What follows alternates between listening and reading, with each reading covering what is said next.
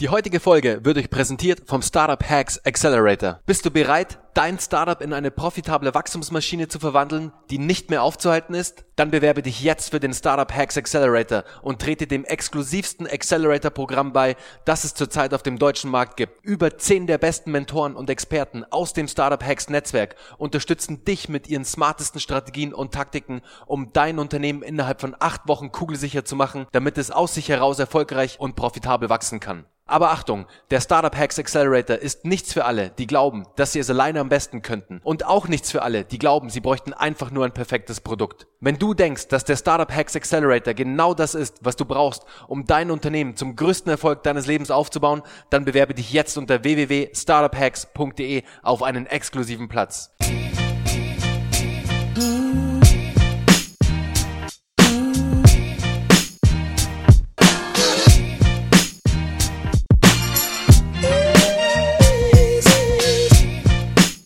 Herzlich willkommen zu einer neuen Folge von Startup Hacks. Heute mit Peter Lutsch von Sidepreneur. Leute, ich wünsche euch ganz viel Spaß bei der neuen Folge. Sie ist wie immer extrem spannend, extrem unterhaltsam und ihr werdet einiges an Learnings draus ziehen. Also jetzt viel Spaß bei der neuen Folge. Servus Peter, schön dich heute bei Startup Hacks begrüßen zu dürfen. Wir beide haben uns ja schon echt eine Zeit lang auf dem Schirm. Wir hatten es auch gerade im Vorgespräch, so bei Instagram schon mal über den Weg gelaufen, dann natürlich in den iTunes-Charts schon mal über den Weg gelaufen. Und deshalb freue ich mich heute mega, dass du am Start bist bei Startup Hacks. Peter, stell dich doch mal ganz kurz vor, was treibst du so? Auch wie dein Podcast heißt vielleicht, für die, die ihn noch nicht kennen. Und ja, einfach mal dich kurz der Community sozusagen vorstellen. Hallo Bernhard, ich freue mich sehr, dass ich hier sein darf erstmal dass das geklappt hat heute. Ähm, wir hatten ja noch ein bisschen Terminfindungsschwierigkeiten, aber es hat ja dann doch geklappt. Ähm, und äh, ja, was mache ich so? Ähm, ich ich bin an, aktuell noch angestellt ne, und äh, arbeite in einem Inhouse-Startup von Axel Springer und leite das Digital Marketing. Und weil mir das nicht reicht, bin ich nebenberuflich auch noch Gründer äh, und mache den Sidepreneur Podcast und die Sidepreneur Plattform zu, zusammen mit Juliane Behnert. Und ja, äh, da wollen wir nebenberuflichen Gründern dabei helfen, eben ihre Geschäftsidee zu finden und das Business dann im Idealfall so groß zu machen, dass es halt eben kein Side-Project mehr ist. Genau, ansonsten, äh, ich bin auch, äh, ich lebe auch hier in München mit meiner Family. Bin, wir, bin aktuell 33 Jahre alt, das haben wir gerade festgestellt. musste mal ein bisschen nachrechnen. Ähm, genau. Und äh, ja, ich glaube, das ist so das, was Sehr aktuell cool. den Status beschreibt. Peter, mir geht's ab und zu auch so, wenn mich jemand fragt, hey Bernhard, wie alt bist du eigentlich? Dann muss ich immer kurz überlegen und dann fällt mir erst wieder ein, okay, shit, ich bin echt schon jetzt ein bisschen älter geworden irgendwie über die letzten Jahre, weil wenn man so in den Spiegel schaut und immer halt so sein Ding durchzieht, dann hat man da irgendwie gar, gar nicht so viel Zeit auch immer zu realisieren, dass jetzt ja schon dann langsam mal irgendwie so die vier vor den ganzen Absolut, absolut. Aber damit wollen wir euch gar nicht langweilen, liebe Zuhörer. Nee. Wir steigen jetzt mal ein. Erzähl uns doch mal mehr zu Sidepreneur. Wie lange machst du das Projekt jetzt schon? Also wann hast du den Podcast vor allem gestartet? Wie hat sich dann aus dem Podcast da auch so langsam herauskristallisiert, dass dann Business draus werden kann? Also wie waren da so die einzelnen Steps bei dir? Ähm, ja, also alles hat damit angefangen, dass ich eben neben meinem Beruf schon eigentlich immer irgendwas auch nebenbei machen wollte, weil ich mich unternehmerisch ausleben wollte und es hat eigentlich schon zur Schule angefangen äh, dass ich da äh, mit 18 bin ich das erste Mal aufs Gewerbeamt gegangen, habe äh, ein Gewerbe angemeldet, und, um Veranstaltungen durchzuführen. Ne? Das habe ich dann auch ein paar Jahre gemacht. Was hast du da gemacht für Veranstaltungen? Wir haben Oberstufenpartys gemacht, also so ganz klassisch, wie man es kennt, aber es ist relativ groß geworden, irgendwie relativ schnell und dann hatten wir irgendwie jährlich äh, 6000 Leute da auf den Veranstaltungen, bei sechs Veranstaltungen und äh, ja, war eine verrückte Zeit und das äh, habe ich dann während dem Studium auch noch äh, teilweise gemacht, bevor wir halt die Veranstaltungsmarken verkauft haben. Und ähm, ja, das ging dann irgendwie so weiter. Also nach dem Studium habe ich dann angefangen, ähm, in einer Agentur zu arbeiten. Und das hat mir irgendwie auch nicht so gereicht. Und dann habe ich halt äh, im Social Media Bereich damals 2009, wo das so aufgekommen ist, äh, auch schon erste Firmen beraten nebenbei. Bin dann in die Freelancer-Tätigkeit gegangen danach und ja, bin jetzt wieder angestellt und nebenberuflich mache ich Sidepreneur sozusagen. Und ich habe mich halt immer gefragt, äh, gibt's da draußen irgendwie Leute, die auch noch so verrückt ticken, denen irgendwie langweilig ist, so überspitzt gesagt, äh, neben ihrem Angestelltenverhältnis oder neben ihrem Studium oder ja, die einfach noch ein bisschen mehr machen wollen und eigene Projekte umsetzen wollen. Und ich hatte keine Lösung gefunden da draußen. Und der Antrieb, das zu ähm, starten, war einfach, ähm, dass, dass wir uns ja, mit anderen Leuten auch austauschen wollten zu dem Thema und zu schauen, wo sind deren Herausforderungen, wo haben die Lösungen gefunden, die wir vielleicht noch nicht gefunden haben. Und ja, dann dachten wir, okay, dann lass uns einen Blog und einen Podcast starten. Und so hat das Ganze begonnen. Genau, und äh, ja, das dann ist der Podcast auch relativ schnell groß geworden und wir dachten ja zuerst, es wäre total die Nische einfach. Aber wenn man so in den Gründungsmonitor reinschaut, dann gibt's gar nicht so wenig Nebenerwerbsgründungen im Jahr. Also allein letztes Jahr gab's 300, über 300.000 Nebenerwerbsgründungen. Wow. Also das ist wirklich jetzt kein so kleines, nischiges Thema, wie man denkt, wenn man es hört das erste Mal. Und ja, dann haben wir halt gemerkt, okay, das hat halt Potenzial und ähm, haben das dann auch die Website größer gebaut und eine Community drum geschaffen. Ähm, also wer hier sich angesprochen fühlt, der kann auch gerne in unsere Facebook-Community kommen und sich mit den 3000 Leuten, die da drin sind, schon austauschen. Also es ist relativ schnell größer geworden und äh, ja, und jetzt helfen wir halt den Leuten dabei, auch ihr Ding zu machen und äh, ihre Leidenschaft zu finden und selbstbestimmter zu leben sozusagen damit auch. Sehr cool, Peter. Finde ich einen super Ansatz, weil bei mir ging es ja genauso los damals. Ich glaube, bei vielen Gründern, mhm. nicht bei allen, aber bei vielen geht es erstmal so, on the side los quasi, als Sidepreneur sozusagen. Weil bei mir war es auch so, ich war im Job und hatte aber dann irgendwann diesen Antrieb entwickelt, was eigenes starten zu wollen, weil ich ganz viel mit anderen Gründern zu tun hatte, damals noch, als ich auch corporate unterwegs war sozusagen und andere Startups gescannt habe, ob sie zum Konzern passen, im Zuge von Media for Equity und Media for Revenue Deals und mir dann irgendwann dachte, hey, warte mal, wenn die Jungs und Mädels das alle drauf haben, dann kann ich das doch wohl auch. Und dann ging es einfach mal so on the side los, sozusagen. Und deswegen finde ich so stark, dass es da jetzt auch eine Plattform, einen Podcast, ihr mit Sidepreneur da einfach auch eine, eine Base sozusagen schafft, wo sich andere zu dem Thema austauschen können und vor allem auch Gleichgesinnte finden. Das finde ich sehr, sehr cool. Danke. Ähm, es ist ja auch so, wie du sagst, also gerade zum Austesten ist es halt ein geniales Ding. Also ich glaube schon, dass man sich irgendwann auch entscheiden muss, ist das jetzt so äh, groß, dass ich das Vollzeit machen möchte oder dass es wirklich so viel Potenzial hat, dass ich das skalieren kann. Aber wenn man so ein bisschen an den Lean Startup Ansatz denkt, ähm, was gibt es halt Besseres, dass ich halt relativ risikolos ähm, einfach meine Geschäftsidee am Markt testen kann und wenn die sich bewährt, dann kann ich das größer machen. Äh, ist doch eigentlich ideal, oder? Ja, ist perfekt. Es geht, also für mich war es damals auch das perfekte Modell, nur unter uns gesagt, Peter, es war damals dann tatsächlich so, dass ich für meinen acht Stunden Arbeitstag sozusagen wahrscheinlich mehr Stunden auch während des Arbeitstages in mein Startup investiert habe als in meinen Job. Das hat eine Zeit lang dann gut funktioniert, aber dann kam dann tatsächlich auch der Punkt, wo ich mir dann selbst auch, wo ich ehrlich sein musste und auch gesagt habe, hey, entweder ich gehe jetzt all in hier und mache mein Baby hm. oder ich lasse das und gehe weiter den Corporate Weg sozusagen. Weil irgendwann musst du diese Entscheidung treffen, weil du brauchst den Fokus, weil ohne den Fokus kannst du was nicht richtig groß machen oder zu einem richtig funktionierenden Business ausbauen. Ja, ich glaube, dieser Punkt kommt tatsächlich irgendwann und dann musst du dich halt entscheiden, ist es jetzt wirklich eine skalierbare Geschäftsidee? Ähm, es, was wir halt nicht vergessen dürfen, es gibt ja auch viele lukrative Seite, äh, äh Projects, die einfach ein nettes äh, Zusatzeinkommen äh, schaffen oder die ein zweites Standbein darstellen, weil du hast es sicherlich auch aus den Nachrichten ja gehört, ähm, vermeintlich so sichere Jobs wie bei Siemens sind vielleicht gar nicht mehr so sicher, weil dann werden plötzlich Stellen abgebaut und ähm, ja, dann ist es vielleicht nicht so schlecht, auch ein zweites Standbein zu haben. Oder lass uns äh, vielleicht auch denken an die ähm, ganzen ähm, ja, Startups, die im Social-Bereich sind, also im sozialen Bereich ähm, sich engagieren und gar nicht mit so großen Gewinnabsichten das machen, aber trotzdem irgendwie betriebswirtschaftlich denken müssen, um das Ganze am Laufen zu halten. Also ich glaube, da kann man schon viel auch nebenbei machen. Aber man muss sich dann irgendwann auch, glaube ich, eingestehen, wenn das jetzt halt wirklich was Großes wird und wenn man Personal hat und so, dann muss man irgendwann auch diesen Schritt wie du machen, dass man sagt, okay, man geht dann irgendwann all in. Ja, genau, man kann es immer eine gewisse Zeit lang on the side laufen lassen, so als Nebenprojekt sozusagen, mhm. als Nebenerwerb. Man kann es auch, wenn man möchte, dann auch länger laufen lassen. Ist ja total okay, dann sowas zu haben, der, wo nicht der volle Fokus drauf geht. Das zieht halt dann nur ein, zwei Stunden von deinem Tag, vielleicht am Abend oder am Morgen oder in der Nacht oder wann auch immer. Und du kannst trotzdem deinen normalen Job halt machen. Es ist total okay. Also alleine, wie viel Amazon FBA Businesses es da draußen gibt, die genau so laufen, weil die halt höchst automatisiert sind und du halt gar nicht so viel eigentlich dran schrauben musst. Deswegen, da gibt es schon sehr viel spannende Möglichkeiten. Was ist denn da aus deiner Erfahrung heraus? Ich meine, du hast ja jetzt sehr viel mit, mit so Nebenerwerbsgründern zu mhm. tun. Was ist denn da so ein großer Trend gerade vielleicht auch? Ja, also wie du gesagt hast, Amazon FBA war, äh, also als wir gestartet sind, also die letzten zwei Jahre war das ein ganz großes Thema. Ähm, jetzt habe ich so gerade das Gefühl, es flacht ein bisschen ab. Äh, weil es halt doch nicht so einfach ist, jetzt einfach nur Produkte bei Alibaba zu verkaufen, die gleichen auf Amazon zu stellen. Also da gehört jetzt schon ein bisschen mehr dahinter. der Markt konsolidiert sich so ein bisschen. Heißt, glaube ich, nicht, dass das Geschäftsmodell per se nicht mehr funktioniert, aber ähm, ist, glaube ich, schon schwieriger geworden. Das war so ein großer Trend. Und wo ich jetzt gerade so ein bisschen sehe, wo viele drauf aufspringen, das ist so das Airbnb-Thema. Das mag man jetzt erstmal für sich selber persönlich einschätzen, wie man möchte. Äh, aber es funktioniert anscheinend für viele, ähm, in vielen Städten, auch weltweit, dass man da auch ein nettes Zusatzeinkommen machen kann über Arbitrage-Systeme. Ähm, das sind meistens ganz findige Online-Marketer, die da reingehen und dann verstehen, okay, Airbnb funktioniert eigentlich auch wie eine Suchmaschine und wenn ich da bestimmte Kriterien erfülle, dann werde ich halt oben angezeigt und dann kann ich auch meine Apartments äh, gut weitervermieten.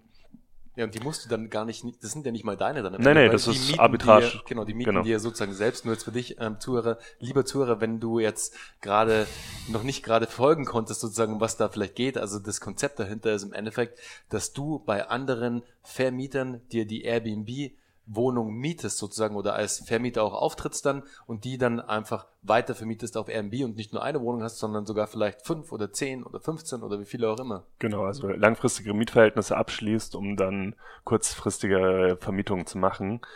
Und ja, wenn man es gut macht, kann man damit anscheinend auch relativ viel Geld verdienen, ähm, auch äh, nebenbei, weil man da ziemlich viele Prozesse auch automatisieren kann. Selber noch nicht ausgetestet, weiß auch nicht, ob das mein Ding ist. Ähm, aber ähm, das ist auf jeden Fall gerade so ein Trend. Ähm, und dann, was vielleicht gar nicht so ein Trendthema ist, aber die ganzen Freelance-Tätigkeiten, ähm, ja, auf selbstständiger Basis, da gibt's halt auch echt viele gute Leute draußen, ähm, die sich nebenbei halt nochmal ein nettes Zusatzeinkommen halt, äh, ja, erarbeiten dadurch. Hm. Da musste ich jetzt gerade an den Johannes denken, der auch schon im Podcast war von der Nomad Cruise. Mhm. Mit denen habe ich jetzt nämlich gerade erst gesprochen, weil es jetzt gerade um Freelancer ging und musste ich das Wort an digitale Nomaden denken und an die mhm. Nomads da draußen, die jetzt gerade auf der Cruise sind. Also da kleiner Shoutout an dich, Johannes. Ähm, war echt ein cooles Interview mit dir und ich glaube, ich bin das nächste Mal auf jeden Fall bei einer Cruise dabei. Hast du schon mal von der Cruise gehört? Ja, auf jeden Fall. Ähm, von Bastian Barami habe ich davon gehört. Der war, glaube ich, dieses Jahr auch wieder dabei.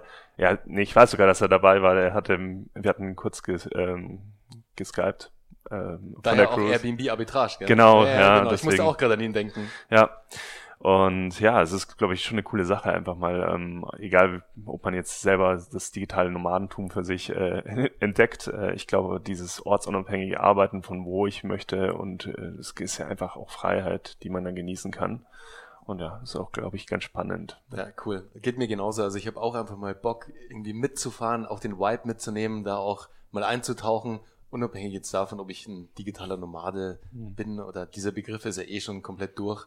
Ja. Ähm, in meines Erachtens, jeder kann, wenn er digital arbeitet, remote arbeiten. So sollte es zumindest sein. Genau, so sollte es sein. Da gibt's viele, die, die kämpfen gerade dafür. In den größeren Konzernen muss sich dieses Mindset jetzt noch durchsetzen, aber die sind natürlich auch Herausforderungen gegenübergestellt. Die richtig guten Leute, vor allem jetzt im Tech-Bereich, die Entwickler, die gehen halt jetzt mal nicht irgendwo in die Pampa für irgendeine Company, weil die genau den gleichen Job wahrscheinlich sogar noch besser bezahlt in einer großen Hauptstadt auch kriegen. Und deshalb müssen die Total. Companies auch jetzt langsam umdenken, auch in ihrem Mindset und das Thema Remote Work zulassen.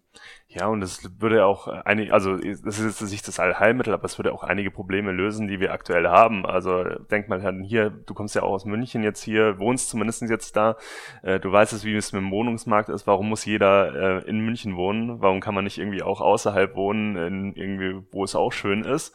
Äh, und man muss nicht jeden Tag äh, da die Ochsentour in die Stadt reinmachen, ähm, wenn man digital arbeitet. Also ich, klar, das geht nicht für jede Berufsgruppe, aber für viele würde es wirklich auch eine Entspannung bringen. Ja, ganz genau.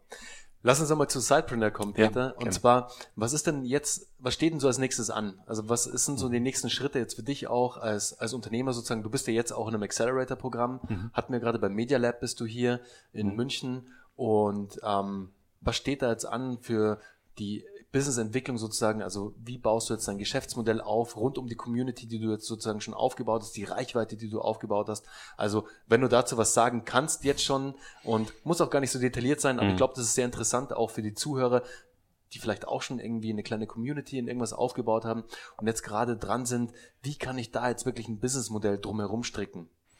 Ja, also es ist ähm, ich hatte ja gerade vorher schon erwähnt, dass wir das ja auch ursprünglich einfach als äh, Hilfeplattform auch aus unserem eigenen Antrieb gegründet haben. Das heißt, wir hatten da am Anfang gar nicht die Idee, irgendwie eine Monetarisierung oder ein Geschäftsmodell dahinter zu hängen. Ähm, ist aber immer relevanter geworden irgendwann und dann äh, haben wir uns halt die Frage gestellt, wollen wir jetzt ähm, den hundertsten Videokurs launchen, ähm, wo wir den Leuten irgendwas erzählen oder ähm, ist es jetzt wirklich ein B2C-Geschäft für uns? Und klar, also man wird, wenn man einen Zeitpreneur Podcast zum Beispiel hört oder auf der Webseite äh, sich aufhält, wird man auch mal die eine oder andere Werbeanzeige ähm, sehen. Aber das ist jetzt nicht das Geschäftsmodell, das Reichweiten-Geschäftsmodell, was wir uns vorstellen. Ähm, das heißt, unsere Zielgruppe wird tatsächlich wahrscheinlich sich im B2B-Bereich ähm, befinden.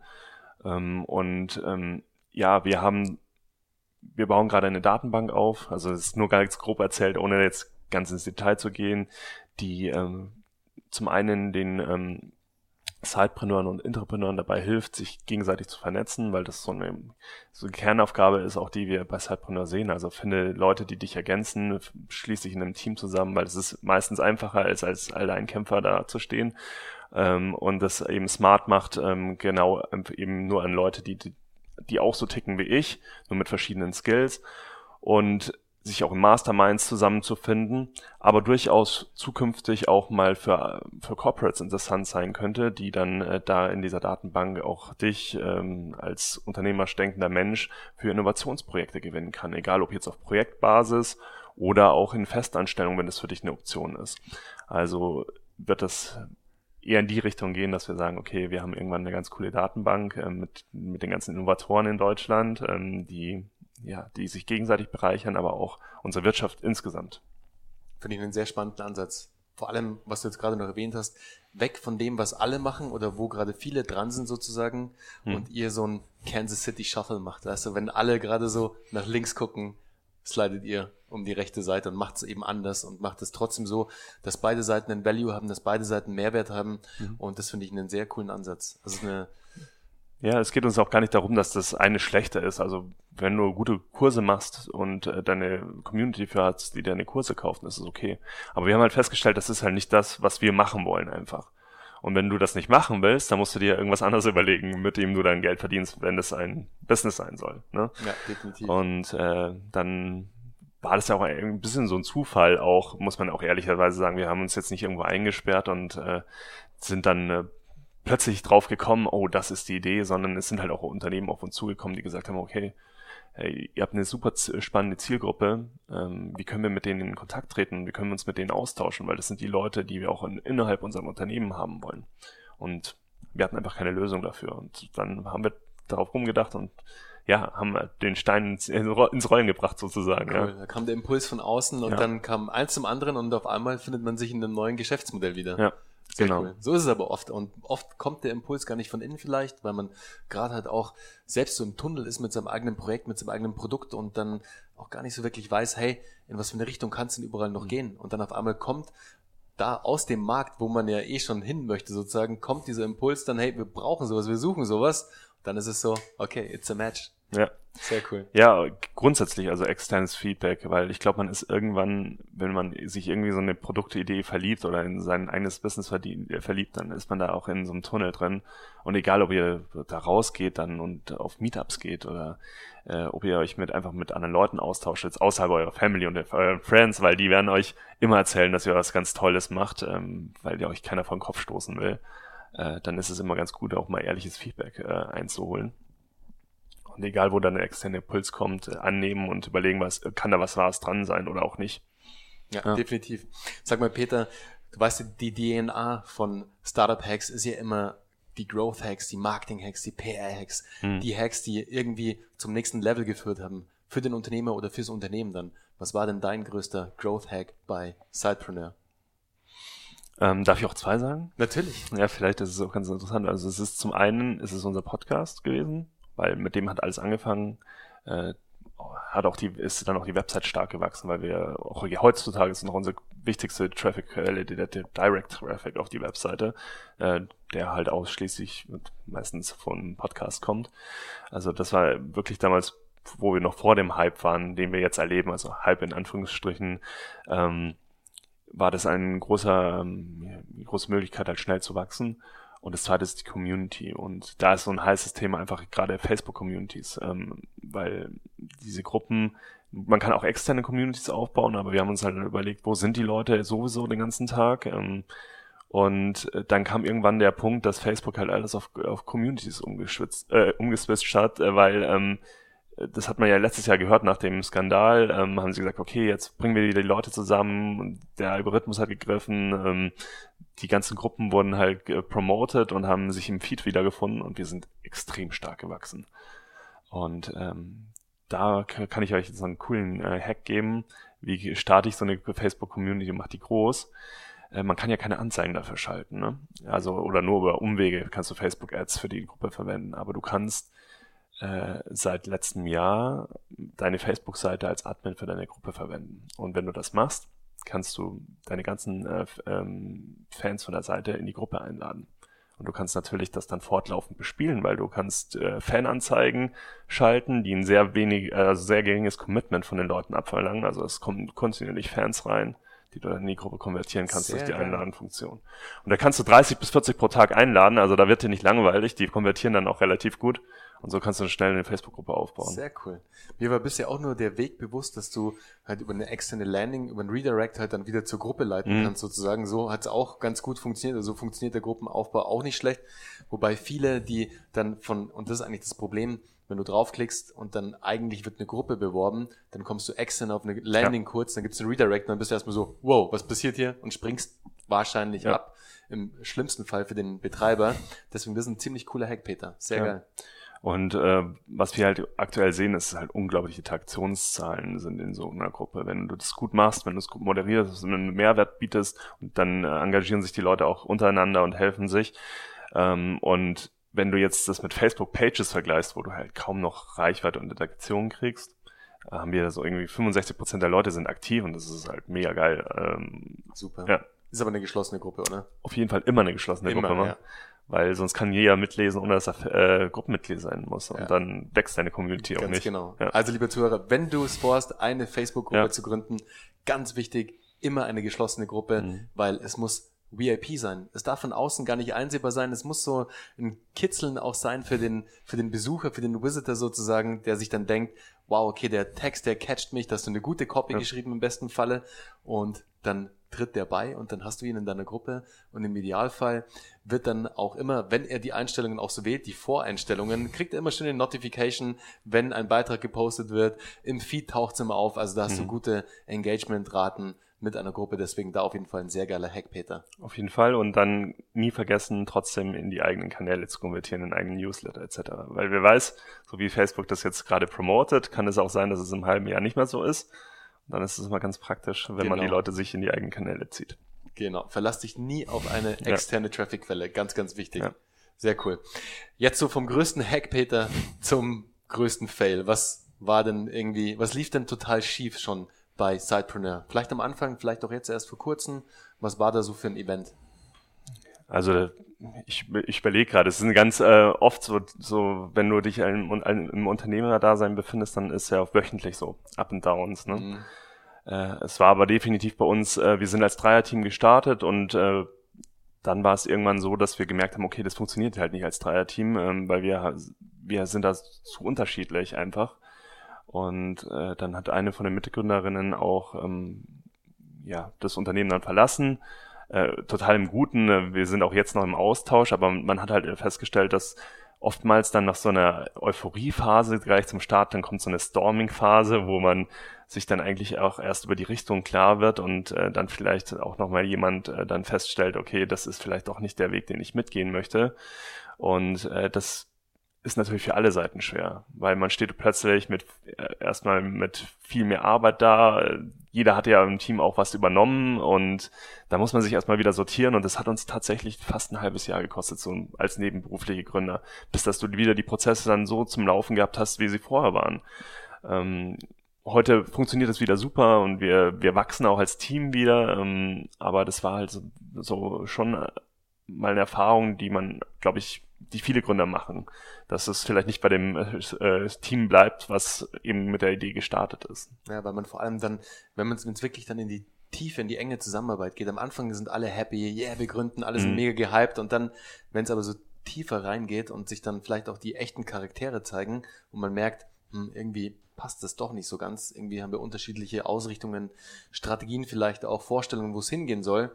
Dann ist es oft ein Problem, vor allem am Anfang. Aber Absolut. wenn man es dann löst und vor allem im Guten, dann ist alles gut. Oft ist es leider halt, dass es im Schlechten auseinandergeht und dann hast du ganz am Anfang schon wieder schlechte Vibes und alles ist, wenn es ganz blöd läuft, hast du dann auch noch Juristen im Spiel mhm. und dann ist es oft leider schon, so schnell es dann losging, so schnell kann es dann schon wieder vorbei sein. Das stimmt und ja, wir haben halt immer oft miteinander gesprochen und äh, ich glaube, das hat ganz äh, extrem dazu beigetragen, dass es dann eben nicht im Streit auseinandergegangen ist.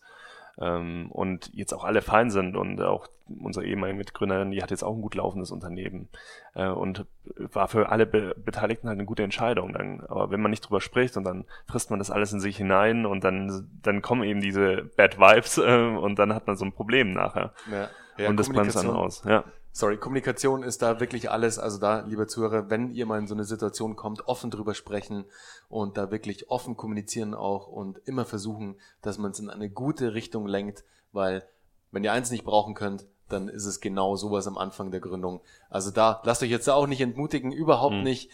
Es sind immer die besser, die Good Vibes, die Good Vibes Schiene zu wählen, als jetzt irgendwie im Schlechten auseinanderzugehen. Definitiv. Peter, die letzten drei Fragen, immer quick and dirty sozusagen. Was war denn dein bester Ratschlag, den du jemals als Unternehmer erhalten hast? Einfach machen. Also loslegen und nicht immer ja bis ins letzte Detail denken. Ähm, Juliane wird jetzt, äh, meine Mitgründerin wird jetzt in die Hände über dem Kopf zusammenschlagen, weil die muss immer alles ausbaden, was ich gerade starte, so nach dem Motto. Aber ich glaube, dass das ganz viel ähm, auch mit unserer German Angst irgendwie zu tun hat, dass wir immer alles äh, hundertprozentig sicher haben wollen und bis ins letzte Detail durchzudenken und das killt halt Innovation. Und äh, einfach mal rauszugehen, zu sprechen über Ideen und äh, auch Markttests zu machen, das ist so wertvoll und äh, lässt sich eine Geschwindigkeit aufnehmen, was viele andere gar nicht können. Super. Hast du in letzter Zeit ein Buch gelesen, das dich mega inspiriert hat, wo du einen super Impuls mitgenommen hast, auch für deine Gründung vielleicht? Das kann aber auch total was nicht Fachbuchmäßiges sein, sozusagen. Mhm. Also, was bei mir so alles den, den Anstoß gemacht hat, das wird auch bestimmt schon äh, oft öfters genannt worden sein, das war halt das, äh, die Vier-Stunden-Woche. Gar nicht mal, weil ich den Inhalt jetzt äh, hundertprozentig so befolgen würde und auch vieles natürlich aus der amerikanischen Sicht ist. Aber ähm, es war halt so, dass ich äh, mal überhaupt über Sachen nachgedacht habe und Sachen hinterfragt habe als Angestellter. Und das war so der Anstoß. Ähm, sonst bin ich leider nicht so der große Leser eigentlich. Also ich konsumiere vieles ähm, als Audio, äh, als Podcaster vielleicht ist auch nicht so verwunderlich. Ähm, vielleicht auch noch einen Podcast. Also neben deinem Podcast, den ich auch regelmäßig höre, höre ich auch gerne On the Way to New Work ähm, und ähm, auch den Online Marketing Rockstars Podcast aus meiner Leidenschaft zum Marketing hin. Äh, das ist so ein ganz großes Thema. Ähm, ja. Cool, das sind auf jeden Fall schon mal sehr coole Tipps. Also die beiden Podcasts, die du jetzt auch noch genannt hast, die finde ich auch sehr, sehr spannend. Höre ich auch sehr gern rein. Ich bin sogar, glaube ich, zum Thema Podcasting bin ich sogar, glaube ich, damals über den ähm, OMR-Podcast gekommen, plus On the Way to New Work. Also die haben mich damals auch so ein bisschen inspiriert mit dem, was sie getan haben, weil ich es echt cool fand, wie sie es aufgezogen haben, wie sie es gemacht haben. Mhm. Also da großer Shoutout an euch beide sozusagen. Habt ihr uns dazu inspiriert, auch neue Podcaster auf die Straße gebracht sozusagen. Auf jeden Fall. Und die letzte Frage, Peter, wie sieht denn deine Morgenroutine aus? Hast du irgendwie eine Routine, die du jeden Tag abfeierst, die dich irgendwie so perfekt auf den Tag einstimmt? Also ich hatte tatsächlich eine sehr gute Morgenroutine. Dann kam mein zweites Kind und dann war die Routine dahin. äh, sie ist tatsächlich äh, geprägt inzwischen äh, durch die Kids. Also ich versuche maximal äh, zu schlafen, bis dass die Kids halt wach werden. Das klingt jetzt äh, lange, aber das ist meistens 7 Uhr.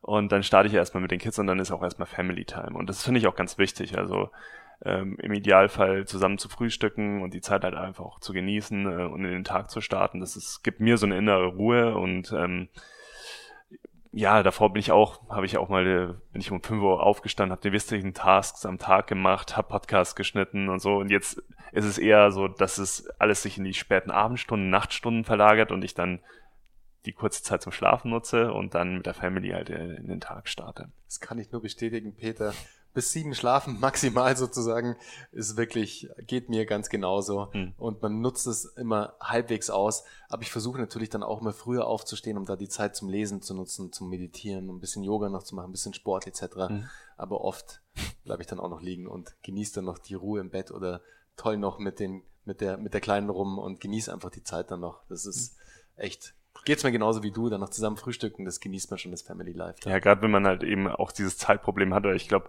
äh, egal ob du jetzt nebenberuflicher Gründer bist, hauptberuflicher Gründer, das, so, das Zeit ist so das, das, was du am wenigsten hast und was am wertvollsten ist. Und man will ja auch Zeit mit seiner Familie verbringen. Und dann ist es schön, wenn man halt so eine Routine hat, äh, wo man dann schon mal fest in den Tag starten kann. Zusammen. Ja definitiv. Hey Peter, es war echt ein saucooles Interview, hat mir mega Spaß gemacht, da auch viele Überschneidungen, das hatten wir schon ja im Vorgespräch, wie alles da auch bei dir damals losging. Ähm, kleine Anekdote noch, du warst ja damals auch im Kinomarkt tätig, mhm. warst da ja auch neben dem Studium, hast ja im Kino gearbeitet, weit davor auch schon und da kam dann auch schnell die Connection zu Kinoheld auch zusammen sozusagen. Also fand ich sehr, sehr cool, dass wir da auch schon ja. eine Connection haben sozusagen. Und ja, jetzt hat es mir mega Spaß gemacht, mit dir zu sprechen. Auch alles, was ihr mit Sidepreneur auf die Straße gebracht habt, schon, dass ihr da eine geile Community aufgebaut habt, dass ihr da wirklich ein Movement auch mitkreiert sozusagen in Deutschland.